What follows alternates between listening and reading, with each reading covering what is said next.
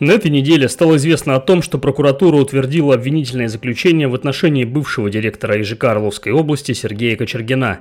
Его обвиняют в хищениях на сумму свыше 200 миллионов рублей, в том числе на строительстве Орловского «Титаника». Меня зовут Денис Волин, и в этом выпуске подкаста «С чего начать» мы поговорим о Сергее Кочергине, начиная с того момента, как он попал в Орловскую область по приглашению Вадима Потомского, помним опубликованную запись их разговора, а также слова Кочергина в суде трехлетней давности.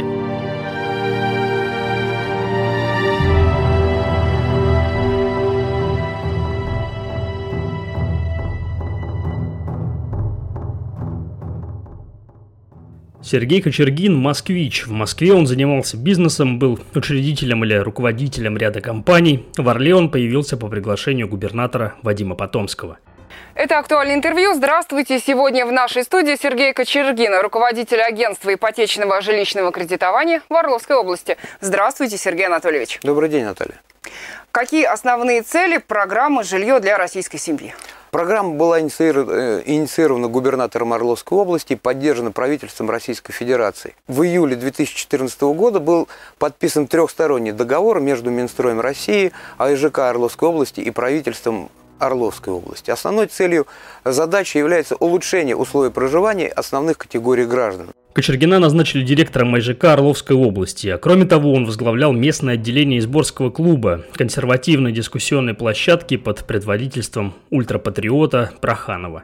Словом, отличное прикрытие для будущей сомнительной деятельности в области освоения федерального и регионального бюджетов – я, дескать, патриот до мозга костей, а значит не могу ничего украсть у своей страны. Ну, такое себе прикрытие. Можно хотя бы новеллы Салтыкова-Щедрина вспомнить о таком вот кичливом классе или типе чиновников. В общем, получил Сергей Кочергин хорошую должность, через которую шли многомиллионные потоки денег, а само АИЖК располагало крупными активами, которые тоже выглядели очень и очень заманчиво и аппетитно.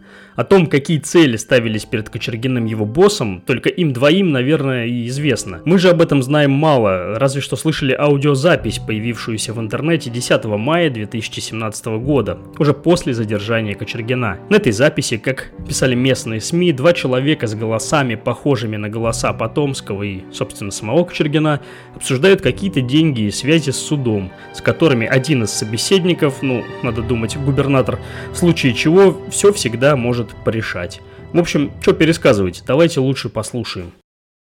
Вижу, что вы стараетесь выйти из ситуации на малой крови. Мне надо, чтобы высшая ситуация, любой крови, чтобы то, что я задачу вам ставлю, вы их выполнили. Владимир а гарантии какие? Гарантии чего? Ну, допустим, я приношу деньги. Гарантия я. А, гарантии, что у меня потом опять все равно не закроют. А как вас закроют, если я скажу, я все вопросы решил? Да, была ошибка допущена, но мы же исправим. Тюрьму нам не нужно. И вам тоже. Ну, как в третьих лицах. И, и не нужно установить. Никто судьбу ломать не будет. Но ее точно начнут гнуть, если вот такое вот так и будет дальше продолжаться. Ну вот, вы сами все слышали, и это, скажем так, зачин всей той истории, которая впоследствии приведет Сергея Кочергина туда, куда она его привела, то есть на скамью подсудимых.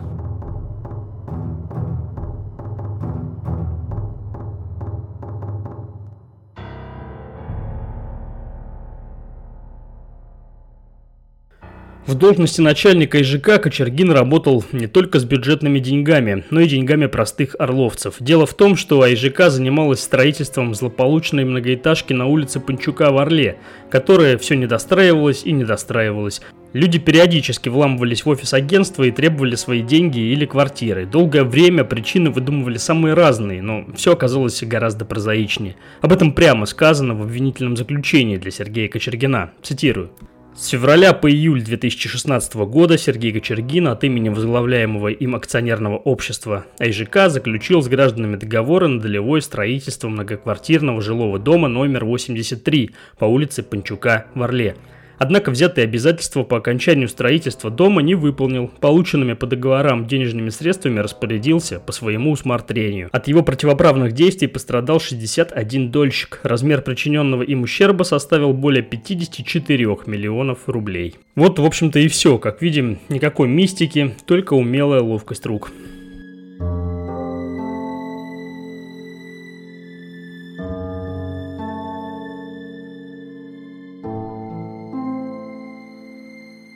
Самым загадочным эпизодом в новейшей истории Орловской области, конечно, являются колоссальные по своим масштабам хищения на строительстве медцентра на бульваре Победы, который жители уже окрестили Орловским Титаником. Сколько в целом там похищено, одному богу известно. Цифры назывались самые разные, вплоть до 1 миллиарда рублей. Долгое время следователи не могли распутать хищнические схемы, целых два дела пылились в архивах, хотя орловские СМИ в своих публикациях безусловно давали пищу для размышлений. Стройку в период Вадима Потомского на объекте вела компания АСК Инжиниринг, которую возглавлял приглашенный из Питера губернатором Илья Дисман. Изначально подозрения в хищениях пали на него, но в скором времени доказать его причастность следователям оказалось не под силу. Дисман ничего не крал, пришли к выводу в Следственном комитете, но сам факт хищения имел место. Это тоже было бесспорным. И один любопытный штрих, который еще пару лет назад помог бы распутать запутанную нить, почему-то не привлек внимания сыщиков.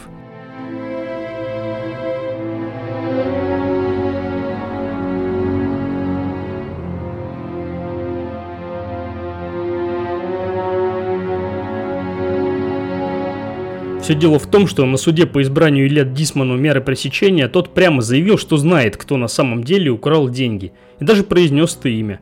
Это все совершил Кочергин, заявил в суде Илья Дисман. Но это, кажется, никто, кроме журналистов, не обратил внимания. И эта слепота продолжалась до тех пор, пока в Орловской области не сменился главный прокурор. Заняв свое новое кресло, Владислав Малкин первым делом изучил историю Титаника, и, как выяснилось, для него, в отличие от следователей и своего предшественника, все было более чем очевидно. Поэтому в скором времени дело было реанимировано, а Сергею Кучергину предъявили еще одно обвинение, на этот раз в хищении 136 миллионов рублей на строительстве медцентра. Деньги, по версии следствия, Кочергин выводил как раз через АСК Инжиниринг, которое он, как выяснилось, активно контролировал. Но это не все заслуги Сергея Кочергина, которые вменяют ему сегодня в Следственном комитете. Э, деятельный член Изборского клуба не останавливался на достигнутом и использовал все возможности для личного обогащения, считают следователи. На посту директора ИЖК Кочергин, как следует из обвинительного заключения, также приобретал за бюджетный счет по завышенной стоимости доли в учрежденных им фирмах, то есть по сути сбывал ненужное, да еще по выгодной цене. Оплатили за это кто? Орловские налогоплательщики, то есть мы с вами. Ущерб СК оценил в 24 миллиона рублей. Кроме того, Кочергин переводил в свои коммерческие фирмы объекты недвижимости, принадлежащие Орловской области и закрепленные за АИЖК. Можно вспомнить хотя бы здание кинотеатра «Родина». Ущерб тут оценили в 62 миллиона рублей. В общем, теперь Сергея Кочергина будут судить по целому ряду эпизодов хищений, но судить будут только его одного – это небольшая ложка дегтя во всей этой истории с поиском ответственных. Мы, конечно, не следователи, но думать тоже умеем. И рассуждать, как обыватели, права не лишены. Давайте просто прикинем, как обычные обыватели, которые узнали о том, что дело главы АИЖК направлено в суд. В общей сложности в деле Сергея Кочергина фигурирует более 200 миллионов рублей. Он эти деньги лично для себя похитил? Или с кем-то делился? И о чем два человека на записи говорят между собой. А еще о чем говорил сам Сергей Кочергин в суде в апреле 2017 года. Цитирую. «Я был приглашен губернатором Потомским. При исполнении своих обязанностей я выполнял непосредственные указания руководителя Департамента госимущества и земельных отношений Синягова и по отдельным вопросам, подчеркнем, указания губернатора. Интересно, что это за отдельные указания такие давал Потомский Кочергину. Интересно, заинтересовались ли этим следователи? Еще один вопрос. Тогда же, кстати, Кочергин заявлял, что считает свое дело заказным. Но любопытно не это. Заказным свое дело обычно называют фигуранты всех аналогичных уголовных дел. Любопытны фамилии, которые произносит Кочергин в суде под протокол. Отвечая на соответствующий вопрос, он говорит «Синягов» и «Потомский». А сейчас я предоставлю слово админу сайта «Орлец» Артему Прохорову, который знал Сергея Кочергина по работе в Орловской области – я задал Артему два вопроса. Каким Кочергин ему запомнился и способен ли грядущий судебный процесс пролить свет на новые любопытные моменты истории с хищениями в период губернаторства Вадима Потомского? Знаешь, я, возможно, рискую сейчас навлечь на себя гнев э, прогрессивной общественности, э, но Сергей Анатольевич мне запомнился в первую очередь выгодно отличавший его от э, огромного количества деятелей Потомского э, умом и интеллигентностью. Э, дело в том, что мне довелось с ним общаться, в общем-то, в разных ситуациях, э, и э, он произвел на меня в целом очень приятное впечатление, еще раз подчеркну, в отличие от огромного количества э, людей, которые приехали сюда откровенно косить бабло в года 2014-2017. И, опять же, вполне возможно, что моя точка зрения не будет самой популярной на этот вопрос, но мне кажется, что он попал в классическую ловушку умного человека, который посчитал себя, с одной стороны, умнее других, и с другой стороны, понадеялся на честность и умение держать слово того же господина Потомского, да, собственно, по чьему приглашению, как все мы, естественно, знаем, он сюда и приехал. А, потому что те цифры, а, которые а, инкриминируют Кочергину, если бы они, ну, скажем так, реально осели у него в карманах, я не думаю, что он, во-первых, заехал бы на СИЗО в течение года, а во-вторых, что он сейчас жил бы в Москве. Я думаю, что он прекрасно проводил бы время за границами нашей необъятной Родины и наслаждался бы тем богатством, который сумел э, заработать за свою недолгую, но яркую карьеру э, в должности генерального директора АЕЖК по Орловской области. Поэтому я думаю, что там все далеко не так просто, и э, если э, мы сейчас станем свидетелями судебного процесса, то я думаю, что Кочергин молчать не будет. А, и, кстати, вот здесь есть еще один момент. А, насколько же до сих пор сильны а, позиции Потомского, и насколько сильна его, ну, не буду употреблять э, жаргонный термин «крыша», да, употребим, скажем так, насколько сильны его покровители, да, и насколько они до сих пор актуальны в федеральной политической и социально-экономической повестки, что э, даже все те люди, э, которые серьезно пострадали из-за Потомского, до сих пор, в общем-то, ну, боятся что-то сказать, э, причем сказать правду, о которой так или иначе все в курсе, и даже правоохранительные органы. Но команда ФАС, как мы с тобой уже говорили, пока не прозвучала. И приходя к твоему второму вопросу, я более чем уверен, что это, естественно, даст толчок к э, не одному, не двум, и даже, я надеюсь, не трем процессам, э, посвященным э, периоду правления Потомского в нашей богом забытой губернии.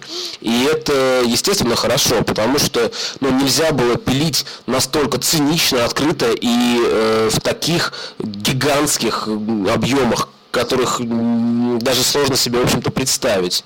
Поэтому я очень надеюсь на то, что рвение э, прокурора Малкина не иссякнет. Э, очень надеюсь, что будут реанимироваться и предыдущие дела, э, которые уже давно о которых уже давно все забыли, в общем-то, и думать, э, и забыли даже надеяться, что их э, можно э, представить на суд всей жаждущей справедливости общественности.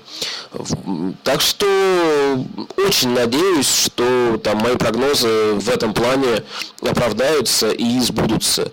Ну, а мы будем веселиться и узнавать новые и новые детали прекрасной трехлетки имени господина Потомского. Это был Артем Прохоров, и на этом я с вами прощаюсь. Не болейте, до новых встреч в эфире. Слушайте наши подкасты на всех стриминговых подкаст-площадках. Любите друг друга. Пока-пока.